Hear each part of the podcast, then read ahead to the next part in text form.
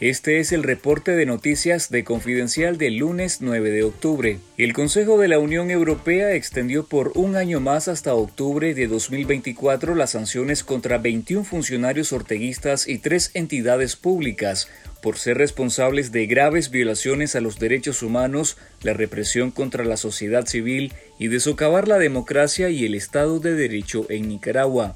Los sancionados tienen impedido el ingreso y tránsito por el territorio de la Unión Europea. Además, remarcan que los designados están sujetos a una congelación de activos y a los ciudadanos y empresas de la Unión Europea se les prohíbe poner fondos a su disposición. Este régimen de sanciones fue aprobado por primera vez en 2019 y se ha renovado anualmente ahora hasta octubre de 2024. Entre las 21 personas sancionadas se encuentra la vicepresidenta y vocera del régimen Rosario Murillo y sus hijos Laureano, Juan Carlos y Camila Ortega Murillo. Las tres instituciones sancionadas son la Policía Nacional, el Consejo Supremo Electoral y el Instituto Nicaragüense de Telecomunicaciones y Correos, Telcor. El Consejo de la Unión Europea reiteró en su comunicado que abogan por el diálogo y una salida pacífica a la crisis sociopolítica del país. La dictadura arrestó el fin de semana a los sacerdotes Yesner Cipriano Pineda, párroco de la iglesia Nuestra Señora de Lourdes en Ocotal, y el padre Ramón Angulo Reyes, de la parroquia Nuestra Señora de Fátima en el municipio de El Rama de la costa Caribe Sur, Ambos arrestos fueron confirmados por fuentes vinculadas a la Iglesia Católica. Son el quinto y sexto sacerdote detenidos ilegalmente por el régimen en una semana, en una ola de persecución contra la Iglesia Católica. Con ellos suman 13 religiosos encarcelados por Daniel Ortega, incluyendo el obispo de Matagalpa Rolando Álvarez, condenado ilegalmente a 26 años de cárcel en venganza por negarse al exilio.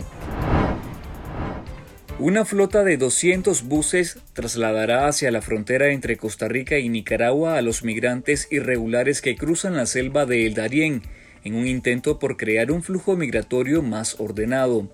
Según el presidente de Costa Rica, Rodrigo Chávez, los 200 buses serán acreditados para que pasen de Panamá y crucen el territorio costarricense sin inconvenientes a partir de este lunes 9 de octubre. La decisión fue anunciada después de una controversial visita de los gobernantes de estos países a El Darién, Ambos mandatarios fueron criticados en redes sociales por observar desde una tarima a los migrantes que salían exhaustos y mojados de la selva. Por otro lado, el presidente de México, Andrés Manuel López Obrador, anunció que se reunirá este 22 de octubre con los mandatarios de países del continente expulsores de migrantes y de aquellos que son parte de la ruta que realizan miles de personas que buscan llegar principalmente a Estados Unidos. Sin embargo, el mandatario no mencionó a Nicaragua, a pesar de ser tanto un país de origen de migrantes como de tránsito.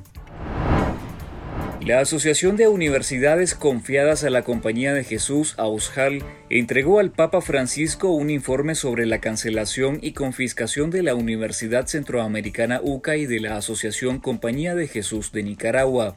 El informe menciona que la deriva autoritaria del régimen encabezada por Daniel Ortega ha defraudado las esperanzas que alguna vez depositó el pueblo de Nicaragua en el sandinismo y que ahora observan con preocupación cómo un poder temporal arbitrario e injusto pretende vulnerar los derechos de un pueblo que ha luchado arduamente por ser libre. Los jesuitas señalan en su informe entregado al Papa que la dictadura de Ortega y Murillo han sumido al sistema político del país en el autoritarismo y exhortan a que el apoyo de la comunidad internacional debe centrarse en frenar los avances orteguistas que engullen cada vez más partes del alma y cuerpo del pueblo nicaragüense.